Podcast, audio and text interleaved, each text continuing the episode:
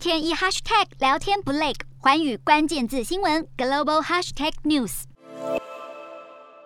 日本的黄金周长假二十九号正式开跑，疫情爆发后第三年，日本国内旅游终于全面开放，观光景点、车站挤满人潮，大家对疫情的担忧似乎已经完全抛在脑后，而不止国内旅游，机场也挤满了准备出国玩的民众。日本包含东京、大阪等都会区单日确诊数持续减少，不过担心疫情再次出现高峰。东京从昨天开始在各大车站设置免费筛检中心，呼吁民众返乡之前先做筛检并施打疫苗。而在南韩，聚会人数、店家营业时间限制等防疫措施全面解禁之后，每日确诊人数依旧稳定减少，重症死亡率也维持稳定。政府宣布从五月二号开始解除户外口罩令，这和南韩。韩总统当选人尹锡悦的团队日前公布的就任百日防日计划有所出入。尹锡悦团队原本表示到五月底才会考虑解除口罩令，如今政府已经宣布解除，